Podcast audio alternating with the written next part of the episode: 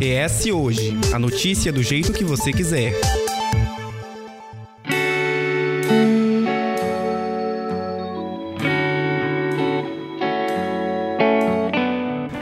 Propaganda eleitoral de rádio e televisão ainda não começou, mas o clima eleitoral já é sentido por todos os brasileiros. O calendário eleitoral oficialmente começou no dia 1 de abril, quando os políticos com mandato e interessados em participar das eleições de outubro tiveram que deixar os seus cargos comissionados.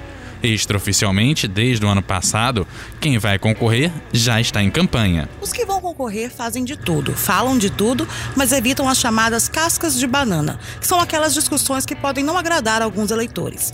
E é disso que vamos tratar a partir de agora. Numa temporada de quatro episódios, ES Ouve traz os temas espinhosos que normalmente os políticos preferem não tratar. Nesses quatro episódios, eu, Daniele Coutinho, junto com a jornalista Lídia Lourenço, Eduardo Couto, conversaremos sobre esses temas espinhosos com pessoas que trazem pontos de vistas bastante distintos. Nesse primeiro episódio, vamos falar sobre a legalização do aborto polêmico que causa muitas controvérsias e diferentes modos de pensar baseados em moralidade, saúde pública ou até mesmo na religião. Para falar sobre esse assunto com a gente neste primeiro episódio temos o presidente da Câmara de Vereadores de Vitória, Davi Ismael, e a vereadora da capital, Camila Valadão.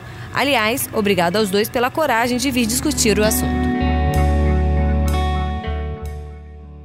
Bom, e a gente abre o episódio de hoje destacando que a vereadora Camila foi a mulher mais bem votada nas eleições de 2020, tendo a segunda maior votação da Câmara de Vitória, com mais de 5.600 votos. Já o Davi teve a terceira maior votação da capital, está no segundo mandato de vereador, e ambos são muito corajosos de estar aqui nessa discussão e são pré-candidatos a uma cadeira na Assembleia Legislativa. Falando de aborto, eu gostaria de saber dos dois parlamentares como vocês definem um tema. O aborto é uma questão de Estado ou é um direito direito individual. Olá, boa tarde. Eu quero agradecer pelo convite, pela oportunidade de debater esse tema tão fundamental que provoca paixões. E exatamente em virtude dessa complexidade, esse tema ele precisa ser abordado a partir de um arsenal de informações de maneira muito cautelosa. Né, eu gosto de debater esse assunto, mas com tempo e com cautela. Não caio nessas provocações e agressões que tentam resumir a discussão a um sim ou a um não, ignorando a complexidade do tema, não só no Brasil, como em todo o mundo. Né, assim, então acho que eu queria começar fazendo esse preâmbulo que eu considero muito importante. Debater o aborto, né, seu processo de criminalização, descriminalização e regulamentação, na minha avaliação, passa por um debate público coletivo, né? E aí eu tenho tentado trazer esses, eh, esses debates a partir dessa compreensão. Não estamos falando apenas dentro de uma ótica individual, mas também como um direito que deve ser construído a partir de um amplo debate político e coletivo, né? Assim, eu acho que esse é um aspecto fundamental. Portanto, penso que ele deve ser tratado como uma questão de toda a sociedade com direitos resguardados a partir do Estado, né, do nosso Estado nas suas diferentes dimensões. O aborto precisa ser entendido como algo de Estado, algo em que o Estado precisa se posicionar e tem se posicionado até um certo tempo, de uma forma que eu penso, e tem passado a relativizar. Daí a necessidade de se falar em conservadorismo, se conservar aquilo que outrora era defendido, com uma força ainda maior e mais intensa, que é a defesa da vida. Vereadora, é, em que circunstância, primeira coisa, a senhora é a favor ou contra o aborto? Pois é, aquilo que eu dizia, né? Assim, não dá para resumir esse tema complexo a favor ou contra o aborto. Eu não sou favorável ao aborto, eu defendo que nós tenhamos um debate público no Brasil para que possamos avançar em uma legislação que não criminaliza o aborto. Essa é a grande questão. Em que circunstância, na sua avaliação, é que ele, assim, nós, pela sua resposta, eu imagino também pelo fato da senhora ser mãe, né, e ser mulher acima de qualquer coisa, né? A primeira coisa é sou mulher, segundo sou mãe. Então, é, é em que circunstância a senhora fala que inevitavelmente esse aborto precisa ser legalizado? A gente sabe que as regras já existem. Do, no documento, né, a regra realmente ela já existe. Mas na sua avaliação, em que circunstância ela precisa, de fato, a gente tomar essa, é, ser tomada essa, essa atitude? Primeiro, eu acho que é importante a gente destacar o seguinte: a legislação brasileira ela estabelece o direito legal à interrupção de uma gestação em três casos específicos. Quando não há outro meio para salvar a vida da mulher, né, portanto apresentando riscos para a própria vida. No caso de estupro, que inclusive tem provocado nos últimos anos debates polêmicos, como o caso de uma menina que foi estuprada aqui, mais recentemente em Santa Catarina, e em casos de anencefalia, e essa foi uma decisão a partir do Supremo em 2012. Fora dessas, desses três casos, o aborto no nosso país ele é criminalizado. Então me parece que a pergunta mais correta, ao invés de ser você é contra ou a favor, deveria ser você defende que uma mulher seja presa por abortar? Essa é a realidade do nosso país. Tá? De acordo com dados de pesquisa, nós temos cerca de um milhão de abortos por ano. Uma em cada cinco mulheres nesse país já fez pelo menos um aborto. E se essa legislação fosse cumprida conforme ela prevê, nós teríamos aproximadamente 5 milhões de mulheres dentro do sistema carcerário. Então, assim, 5 milhões de famílias, inclusive, sem uma componente. A nossa legislação não só não é eficaz para evitar o aborto, como ela é extremamente punitiva. E uma das mais punitivas em todo o mundo. Então eu penso que o debate ele precisa ser pautado a partir daí. Veja, o que está em discussão não é o meu direito individual, não é se eu quero ou não abortar. O debate não é esse. É, inclusive, eu fiz essa discussão na Câmara. Veja, o que está em discussão não é se eu faria ou não o aborto. Eu, nas minhas concepções, penso muito bem o que eu faria diante de uma situação como essa. Mas é considerando que, uma, o aborto ele é uma realidade no nosso país né? Os dados demonstram isso. E a outra é que a nossa legislação ela é extremamente punitiva. Penso que esse debate ele precisa ser invertido, considerando o seguinte: o aborto é criminalizado. O que, que nós queremos alterar? É exatamente isso. Nós queremos descriminalizar. O que, que isso significa? Que nós não queremos que mulheres sejam presas por abortar. Por que razões vocês acreditam que haja dificuldade, não só da sociedade, mas também na política, em discutir esse tema? Eu não vejo dificuldade em discutir. Eu não, eu não perco nenhuma da oportunidade, nenhuma oportunidade de me manifestar a favor da vida, em todos os seus sentidos. A necessidade da gente defender a vida. Fiz isso e faço no âmbito da Comissão pela Vida, da OAB, comissão que eu tive a oportunidade de fazer parte por muito tempo. Em todos os meus posicionamentos políticos foram exatamente o mesmo. Sou sempre a favor da vida. Aprendi isso na Bíblia, aprendi isso na nossa Constituição, aprendi isso a todo momento na minha formação é, que recebi dos meus pais. Nós temos muitas questões, né? Primeiro é uma dificuldade muito grande que vários grupos têm de reconhecer, né? Estou utilizando grupos mais vertentes políticas ideológicas de reconhecer que o Estado é laico. Né? A defesa do Estado laico passa exatamente pelo reconhecimento de que o Estado precisa se afastar das influências religiosas. E o caso da discussão sobre aborto perpassa diretamente sobre esse tema. A segunda questão é que não há na sociedade brasileira uma sociedade machista, patriarcal. A gente está falando de uma sociedade que tem os maiores índices de feminicídios, de estupros, é uma verdadeira misoginia em relação às mulheres e às suas vidas. Então, nesse país, o debate público sobre os direitos reprodutivos das mulheres não é feito. Né? Então, as mulheres são entendidas ainda hoje é, como porta-fetos, como objetos, e não como um sujeito de direitos, quer decidir sobre suas vidas, seus corpos, aonde quer trabalhar e, enfim, o que quer fazer. Então, esse é um tema complexo também em virtude dessa lógica patriarcal da nossa sociedade. E uma outra questão fundamental na minha avaliação é uma lógica também ainda de ignorar é, que esse é um tema que perpassa a saúde pública no nosso país. Se a gente considera os dados brasileiros, o aborto clandestino é a quinta causa de morte materna no Brasil. Ou seja, ao não reconhecer esse tema como algo vinculado à pauta da saúde pública, nós ignoramos, por exemplo, que o SUS tem despesas em virtude do aborto clandestino, é, que a gente tem mulheres morrendo em virtude de procedimentos que são feitos muitas vezes de forma bastante violadora. Vou usar essa expressão, né, para dizer o mínimo. A gente tem, enfim, relatos inúmeros sobre formas de abortamento em espaços clandestinos nesse país, que são verdadeiros açougues que ainda lucram, lucram com a criminalização é, e com a morte dessas mulheres. No cenário dos países que já legalizaram, como Uruguai e Argentina, por exemplo, os índices de aborto diminuíram devido ao acompanhamento realizado com as mulheres que procuraram o procedimento.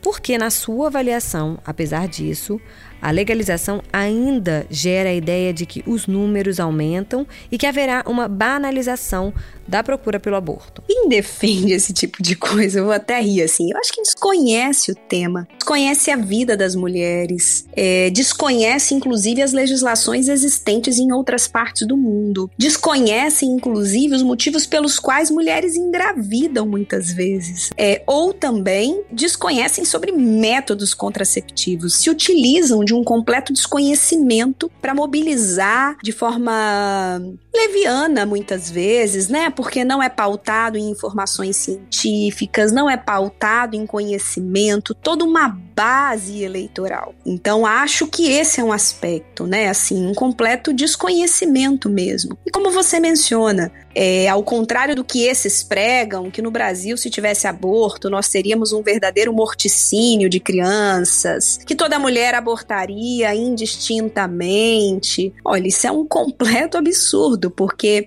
o que os dados demonstram é que é exatamente o contrário, que a descriminalização ela permite a redução das taxas de aborto, né? Por que, que ela permite isso? Porque ela permite o acesso a informações, ao debate público, a identificação, muitas vezes, é, de qual motivo essa mulher aborta. Então eu quero falar do Uruguai, que é um país vizinho ao nosso aqui. Quando o Uruguai descriminalizou e regulamentou a questão do aborto, uma das coisas previstas é exatamente a possibilidade da mulher que deseja abortar acessar uma equipe multiprofissional com assistente social, com psicólogo. E muitas vezes, ao acessar essa equipe, os profissionais tratam o quê? Que essa mulher às vezes nem queria abortar, que essa mulher está sendo forçada a abortar por um companheiro, ou que essa mulher não tem condições econômicas e aí o Estado tem que entrar no sentido de garantir condições a essas mulheres. Ou seja, o que, que eu estou querendo dizer? Que os motivos para um abortamento, para essa decisão por parte de uma mulher, são muitos. E ao regulamentar, você consegue exatamente ter uma legislação apropriada que substitua essa lógica punitiva por uma mais ativa e participativa. A gente a banalização certamente será precisa ser entendida como algo para além da vida da mãe. Estamos falando de uma outra vida, outra vida que merece ser defendida. A partir da concepção temos uma vida ali no ventre. Tem a vida do bebê e tem a vida da mãe. Estamos, em atua... Eh, estamos defendendo a preservação dessas duas vidas. Certamente o, o, aborto clandestino é algo que merece e precisa ser coibido. É crime. E por isso também lutamos contra, por sermos a favor da vida, lutamos contra a institu institucionalização do aborto. Vereador Davi Ismael, o senhor é pai de duas meninas, né? E quando a gente relembra o caso dessa menina de Santa Catarina, a gente, vocês chegaram até a discutir esse tema aqui em plenário. O, a grande questão é que nesses casos específicos, que vale a gente ressaltar que essa gravidez foi fruto de uma violência, de um estupro, ele é legalizado. Só que a gente sabe que existe toda uma dificuldade para conseguir que esse, abort esse abortamento seja feito de forma eficaz, assim, na época certa, o que gera, o que gera às vezes o que aconteceu. Um adiamento desse aborto, ou às vezes que a menina nem consiga abortar. Você não acha que talvez se a gente legalizasse, seria uma forma de garantir que isso acontecesse de uma forma mais segura para essa criança? Não penso assim. Acho que o judiciário merece ser consultado todas as vezes para termos uma definição clara se os requisitos para o aborto legal estão preenchidos. Precisamos ter alguém que arbitre nesse sentido. Individualmente, permaneço a favor da vida. No caso da menina de, de Florianópolis, Florianópolis? A menina de Santa Catarina, a gente precisa ter o claro entendimento do tempo de gestação e daquilo que não temos de informação, até em razão do sigilo, da proteção das informações por se tratar de uma menor envolvida.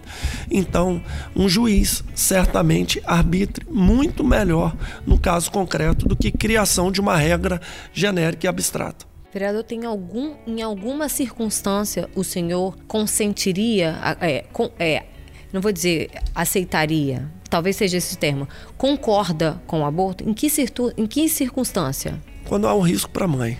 A gente precisa entender que o juiz também precisa ser acionado quando há um risco iminente para a saúde da mãe, da gestante. O que tem acontecido é que o olhar para a saúde da mãe não é a única coisa que merece ser avaliada. A gente precisa entender que ah, precisam proteger duas vidas e essas duas vidas merecem toda a atenção do Estado, toda a atenção da classe política, toda a atenção do poder judiciário. Precisamos focar para além de uma vida, até porque são duas. Então, meu claro entendimento é, e repito, a favor das duas vidas envolvidas. Vereador, você fala da questão da judicialização do, do aborto, até para que isso seja feito da melhor forma possível, que se garanta que esteja dentro do parâmetro legal, mas isso não poderia atrasar e acabar impedindo que o aborto seja feito, porque ele tem que ser feito até a vigésima semana ou até a vigésima segunda, dependendo das condições ali do, do feto que está ali dentro do ventre da mãe. Isso poderia atrasar e impedir que esse aborto legal acontecesse. E também tem um segundo ponto, muito se discute da questão questão de homens estarem avaliando uma situação que é muito mais dolorosa para as mulheres do que para os homens. Muitas vezes, quando a gente fala de violência doméstica, de acolhimento da mulher e de outras questões, se colocam mulheres. Como que o senhor pensa esse acolhimento judicial e essa participação ativa na justiça para que isso seja feito de forma rápida, que não atrase esse processo do, do aborto quando ele é legal e que é, essa pessoa ali envolvida seja acolhida? E muitas vezes a gente está falando de menores de idade que também pode ter a contaminação de um pai, da mãe de uma família, que mesmo que ela não tenha essa condição, os pai e a mãe vai brigar por uma questão mais menos factual da coisa, mas muito mais envolvendo uh, uma questão de fé, uma questão de crença ali naquele meio. Como que o senhor avalia isso? Eu avalio que sua pergunta é repleta de preconceitos. Preconceitos porque se critica o judiciário pela sua é, morosidade e nós temos inúmeros instrumentos jurídicos para garantir uma tutela antecipada, uma decisão antecipada. Segundo, porque se fala do juiz como se não existisse juízas. Nós temos inúmeras mulheres aptas a se pronunciar no Poder Judiciário que teriam totais condições de ter o ponto de vista da mulher na análise de qualquer causa. Terceiro, porque se fala da contaminação do pai e da mãe por uma influência na criança. Afinal de contas, nosso Código Civil delega a este pai e essa mãe a responsabilidade sobre a criança. E delega a esse pai e essa mãe em primeiro lugar. Nosso Convenção é, Americana de Direitos Humanos deixa claro: em primeiro lugar fala o pai, fala a mãe. Então são os pais, de uma forma que precisam ser escutados. Em primeiro lugar, a família. Vereador, eu queria saber o seguinte: o senhor é um vereador evangélico, né? É um homem que se coloca como homem de Deus. O senhor acha que a religião, quanto que ela pode pesar nas regras do Estado? A quanto religião, ela deve? A religião não pesa. A religião é, precisa ser entendida como algo que compõe o ser humano. Cada um com a sua, ou aqueles que não têm. Merece todos serem respeitados. Somos um, uma pessoa só. O pesar que eu quero dizer é influenciar, não pesar de, de ser um fardo. Ok. Todo mundo é um, é um ser humano completo com seus entendimentos, com sua fé junto. Eu tenho, professo a fé cristã, estou ah, na igreja, faço parte da Igreja Batista de Jardim da Penha, presidida pelo pastor, tenho o mesmo pastor nos meus 40 anos de existência, pastor João Brito. Faço questão sempre de deixar claro a minha fé se exala em todos os meus comportamentos, fora do parlamento e também no parlamento. É livre, o Estado é laico, cada, cada vereador não. Até porque vem representando alguém para o poder. Vivemos um poder representativo. Cada vereador representa um grupo. E esse grupo muitas vezes está junto com ele, parte dele, uma, uma denominação. E livremente e de forma acertada ele deveria defender essas visões. É lógico que exercemos o mandato para uma cidade, no caso do vereador. mas uma cidade que tem a sua representação. Certamente os cristãos da cidade de Vitória são a ampla maioria e merece ter sua voz e a possibilidade de se sentir representado por vereadores que professam uma determinada é, Vereadora, o Estado ele é laico, mas você como representante você foi eleita por, um grupo que defende determinadas causas e você é uma pessoa que é defensora de uma determinada causa. Um deputado, ele também pode defender essa criminalização do aborto representando outras pessoas. Como que você vê isso nessa discussão, pensando que vocês representam uma parcela do povo e que nessa conversa de vocês, como um todo, enquanto membros que representam a sociedade, como essa conversa deve ser feita e como isso deve ser abordado e como diminuir as tensões entre esses grupos? Pois é, acho que você já tocou num aspecto fundamental, né? Assim, que é a utilização de determinados grupos na perspectiva de tentar impor a sua crença e a sua fé. Eu não defendo isso. Né? Eu não defendo que cargos públicos, que espaços é, que são ocupados por agentes públicos, obviamente, ele, eles podem manifestar as suas opiniões, mas há um limite legal que é o limite constitucional. Né? Então, esse é um aspecto. O limite, inclusive, para essas defesas, para essas pautas, é a Constituição do nosso país. E a Constituição e as nossas legislações falam desse Estado laico. Uma vez laico, as ações do Estado precisam considerar essa laicidade. Então, quando a gente pensa na própria legislação brasileira, por exemplo, né, e o que nós temos no, no entorno disso é considerando essa laicidade. E eu acho um absurdo, é uma apropriação, inclusive, indevida de cargos públicos é, para tentar vincular as ações do Estado, as políticas públicas, determinadas vertentes é, religiosas, o que, na minha avaliação, desrespeita é, essa laicidade. É, se ouve.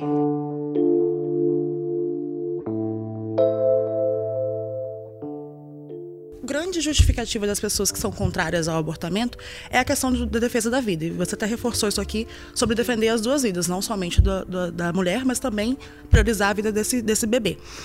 Mas e as vidas que são tidas, né, as crianças que nascem, sem uma assistência do Estado ou sem o desejo dessa mulher? Como lidar com isso?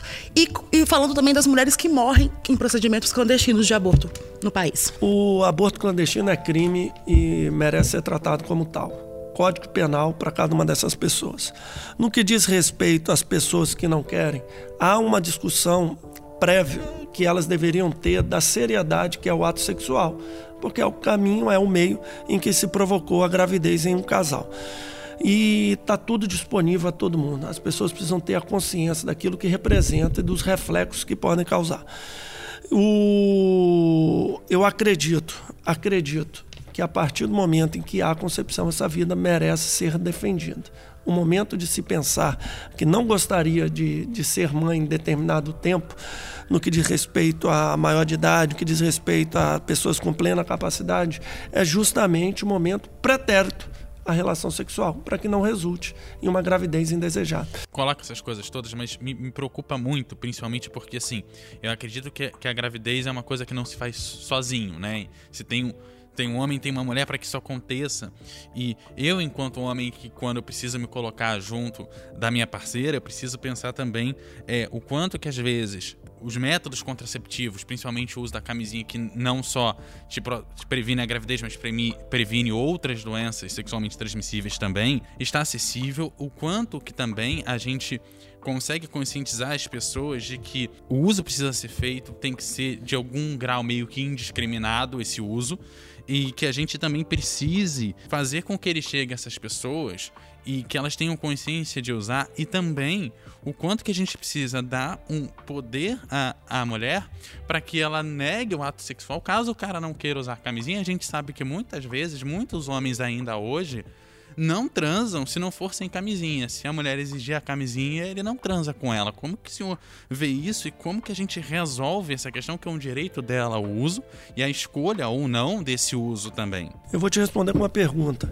Você fala que tem, tem a relação sexual, na verdade a gravidez, ela depende da mulher e depende do homem. A pergunta que eu deixo é a decisão com base na, naqueles que defendem o abortamento legal competiriam os dois? Eu acredito que sim. Seriam os dois, o homem e a mulher Sim, tomando a sua decisão. que- desde que o homem não- também não, não tenha toda essa questão de transar sem camisinha e às vezes até obriga a mulher a transar sem camisinha. Mas se e não vai obrigou a embora. estupro, se obrigou a estupro. É estupro, isso. E eu não vou debater de novo o Código Penal em cada um deles. Acho que o, o Código Penal já trata, eu não vejo nenhum tipo de inovação em nenhum tipo dos debates que vem acontecendo, ou em qualquer tipo de defesa da vereadora Camila Valadão no plenário da Câmara de Vereadores, onde faço parte.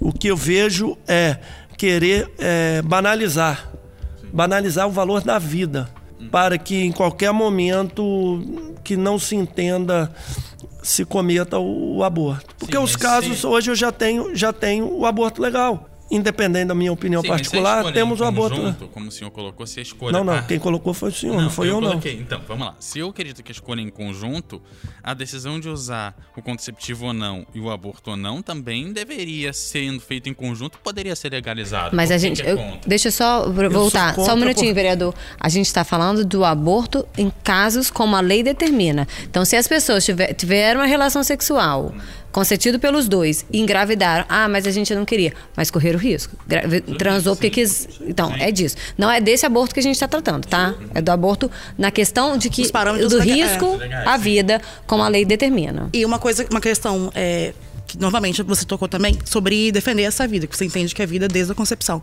Eu entendo ah, o, o posicionamento de, de que a mulher é responsável porque ela Vamos supor, a partir do momento que você assumiu um risco de ter, um, de ter uma relação sem contracepção, você assumiu um risco de ter um, um filho, certo?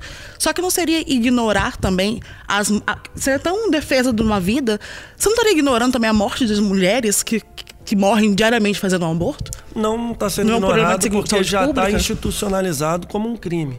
O que a gente precisa tratar é um- uma etapa anterior, que é a banalização da relação sexual. Hoje não se discute absolutamente nenhum tipo de responsabilidade para aquele ato. É o que eu defendo. Inclusive, com o projeto, eu escolhi esperar. Uma decisão de um entendimento de que há momento para todas as coisas. Inclusive, a adolescência não é a, a etapa da vida para se engravidar. Por isso, a responsabilidade nesse ato, para que as pessoas entendam a seriedade dele. O senhor entende que isso tem que ser é, debatido, tem que virar uma lei realmente? Hoje já temos uma lei no município de Vitória que coloca como algo de saúde tratar como uma das opções acerca do combate na gravidez e na adolescência, se falar que as pessoas podem e têm o direito de esperar para ter a sua início da sua atividade sexual, da sua vida sexual. Como que é a aplicabilidade disso? Aplica- A aplicabilidade é algo que tem sido é, discutido e construído pelo município de Vitória. Lembrando que cabe ao vereador a propositura dos projetos. A aplicação dela é justamente o Poder Executivo que executa. Quero acreditar que por meio de diálogo, de diálogo nos ambientes escolares, para que as pessoas, por pressão, que vivemos num mundo com vários tipos de pressões, vários tipos de ideologias, vários tipos que as pessoas entendam que, para além da pressão, podem absorvê-la e não dar vazão àquilo que esse meio, esse meio que tem se corrompido, tem anunciado. E qual é a diferença? eu- eu- desculpa, é para ficar bem claro. A diferença dessa aplicabilidade do seu projeto de lei com o, o a educação sexual? Não, não. A educação sexual, não, não. É, a- as duas coisas estão muito juntas. Estão muito juntos. Aquilo que se busca é, no ambiente escolar, no ambiente da saúde, virar e conversar com as pessoas sobre a possibilidade de se esperar. Isso a gente precisa entender como algo possível, factível. E que poderia se dar tanto na saúde quanto na educação. A aula de educação especial é algo que já vem fazendo parte, que precisa ser parametrizado parametrizar no que diz respeito à aceitação. Voltando àquilo que eu falei há pouco tempo atrás, que é de que forma o pai e a mãe têm consciência daquilo que está sendo educado, para aquilo que é conteúdo dentro de um ambiente escolar. Isso é o caso concreto que vai dizer.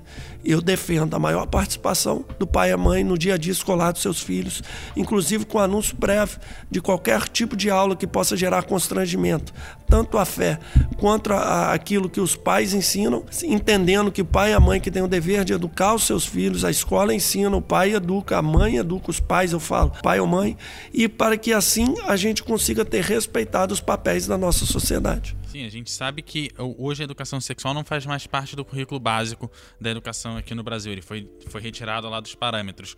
Só que a educação sexual nunca foi uma matéria especificamente. Era, era um tipo de conteúdo que é, perpassava diversas matérias. Até porque, se eu imagino que a gente vai ter prevenção, pode entrar em matemática para você conseguir fazer o cálculo do ciclo menstrual e saber fazer isso. Isso é aula de matemática. Você pode entrar, por exemplo, em aula de história, quando você conversa sobre como por exemplo, que a prevenção era feita ao longo da, da história. Então, por que, que a gente hoje é, não pode manter isso como, não necessariamente como uma matéria em si em sala de aula, mas como um conteúdo que vai perpassando as matérias para ajudar nesse tipo de prevenção que o senhor defende quando a pessoa escolhe esperar, porque na verdade eu digo o seguinte, não é só escolher esperar, mas ter consciência do que precisa ser feito, até porque mesmo a partir do momento que você deixou de escolher esperar, de repente já casou e tal, você pode não desejar engravidar, mas quer fazer o ato sexual, isso precisa também ser devidamente colocado. Há uma confusão do, do público-alvo desses debates. Uma coisa é o, a gravidez na adolescência indesejada e aquilo que se busca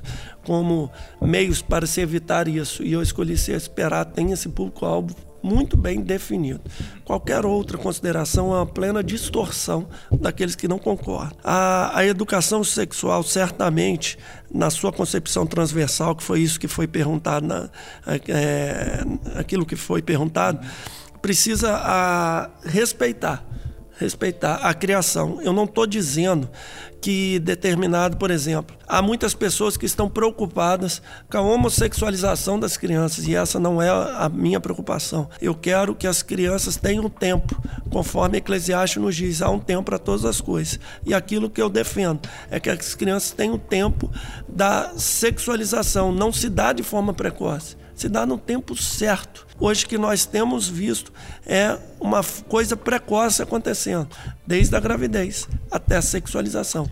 Então a gente defende que pais e mães, no, no ambiente familiar. Mas você também não acredita que, por exemplo, a educação sexual, da mesma forma que é importante para você entender que é um direito seu não realizar nenhum tipo de ato sexual e esperar, também não é importante para crianças, por exemplo, porque você pontuou que é dever dos pais educarem, e, sobretudo nesse tema também. Só que no caso de crianças que sofrem abusos, que não têm noção disso, que têm lares desestruturados, como que elas vão aprender sobre isso se não for na escola? O principal espaço para se educar com relação a princípios morais e valores é um ambiente de casa.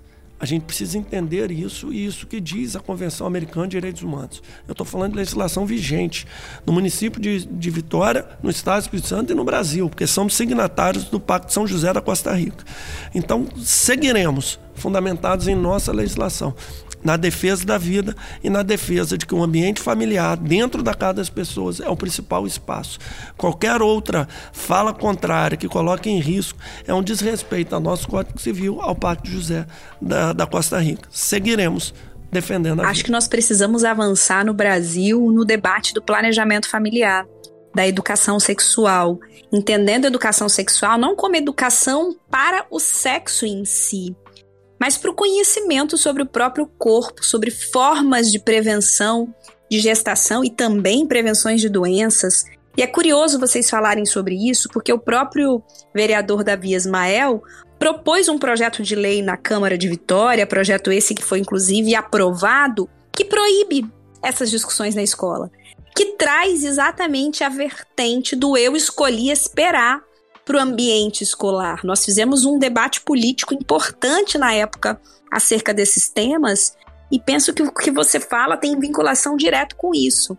Né? Nós temos mulheres que engravidam, por exemplo, porque muitas vezes não sabe sobre métodos contraceptivos ou sobre os efeitos colaterais desses métodos, ou não sabem utilizar, não só mulheres, mulheres e homens, né? É, mulheres, por exemplo, que os companheiros não aceitam usar camisinha.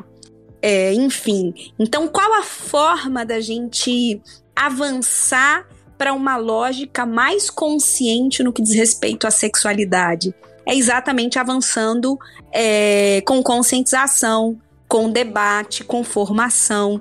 E isso, na minha avaliação, tem que iniciar desde muito cedo, com preparações a partir de cada faixa etária, né, com conteúdos específicos. Quero dar um exemplo: eu tenho um filho de três anos. E eu falo que eu tenho feito desde muito cedo um processo de educação sexual com meu filho. De que maneira?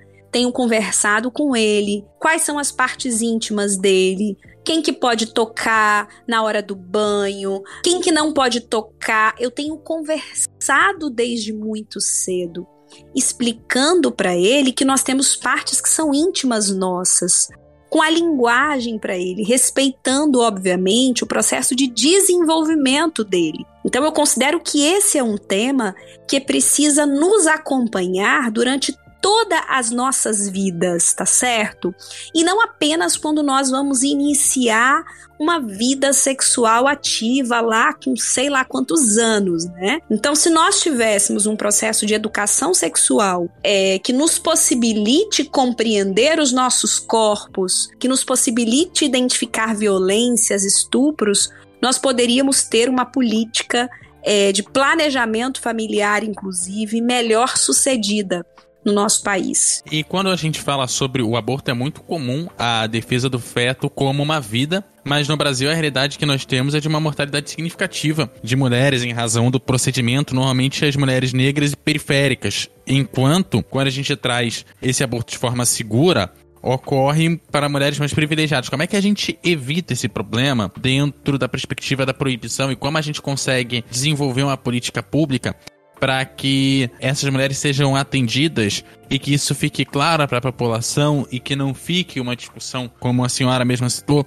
muitas mulheres vão começar a abortar a partir disso. Acho que a gente precisa, como eu disse, avançar com uma legislação apropriada. Quanto mais se pune, mais aumenta a perseguição, mais dificulta o acesso à informação e, consequentemente, é, mais a gente tem mulheres expostas a abortos clandestinos, por exemplo. Né? Então, esse é um dado. Então, eu acho que uma forma da gente mudar essa realidade é criando uma legislação apropriada que substitua essa punitiva. Também, a parte disso, criando um sistema público de saúde que prevê atendimentos médico, psicológicos, sociais. Também a partir disso, políticas de esclarecimento sobre o tema. E aí, isso são todas é, questões que estão articuladas e que devem ser pensadas é, no conjunto. Mas nós temos desafios para isso. Exatamente um desafio é conseguir travar esse debate. Por quê? Há muitas concepções sobre vida. Há o debate sobre vida a partir da concepção, há o debate sobre vida considerando um processo de evolução fetal, há muitas concepções sobre o, que se considera vida. E esse é um tema muito polêmico. Uma parte desse debate perpassa por concepções, inclusive religiosas.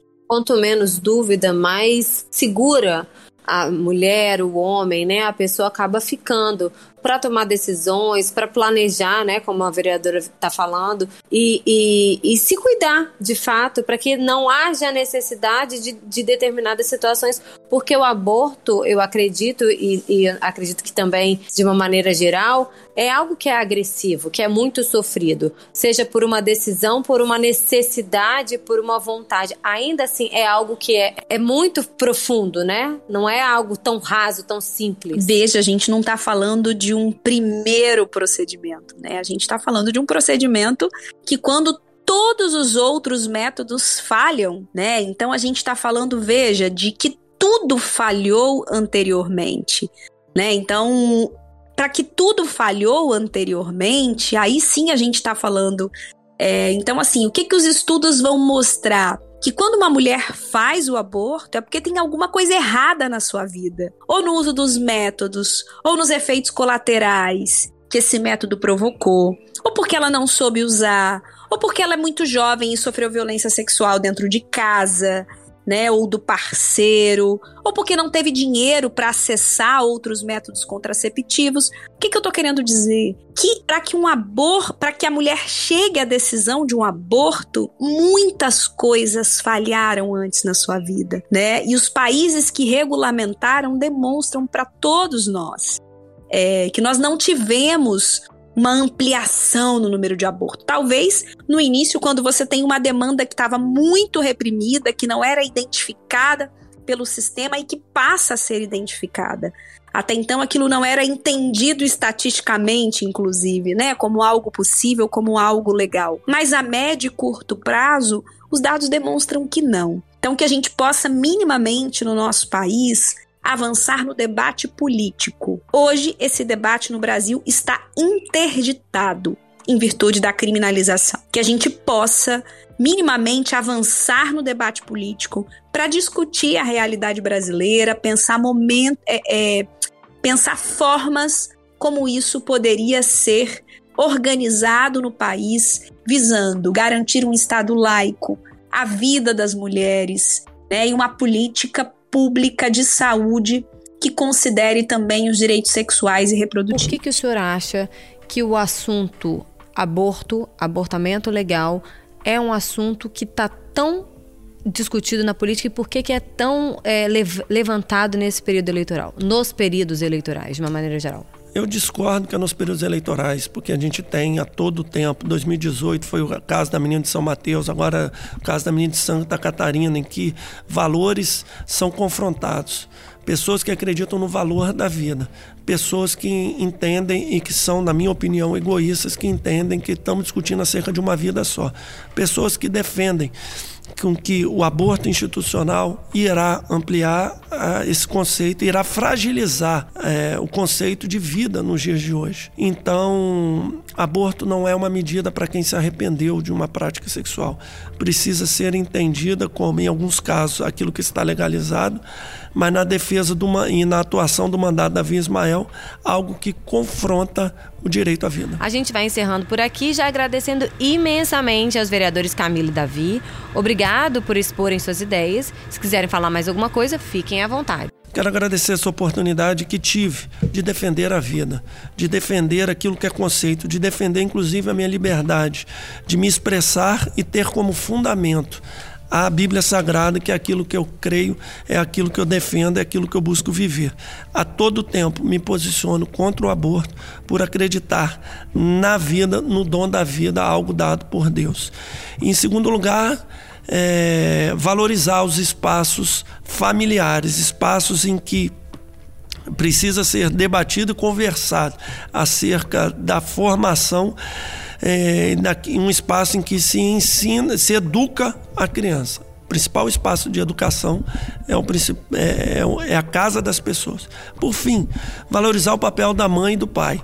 Precisamos cada vez mais mães e pais que participem do dia a dia escolar dos seus filhos, participem da vida dos seus filhos, que consigam conversar e ensiná-los naquilo que eu recebi dos meus pais a defender a vida por nada. Eu que agradeço o espaço para dialogar sobre esse tema tão fundamental, ao mesmo tempo tão deturpado no nosso país. A propaganda eleitoral começa em 16 de agosto, inclusive na internet. Até lá, nós voltaremos discutindo os temas espinhosos eleitorais. As discussões normalmente são tratadas entre os concorrentes para provocar uns aos outros e mexerem com o eleitorado. Aqui, a gente te chama a reflexão. O primeiro turno das eleições está marcado para o dia 2 de outubro e o segundo turno, onde houver, no dia 30 de outubro, para os cargos majoritários, governador e também presidente. Temos também um longo caminho a percorrer. O S Ouve teve a edição de Eduardo Couto, texto a edição de Lídia Lourenço e também a direção de jornalismo Daniele Coutinho. Gente, aquele abraço e até semana que vem. Até a próxima. Até a próxima.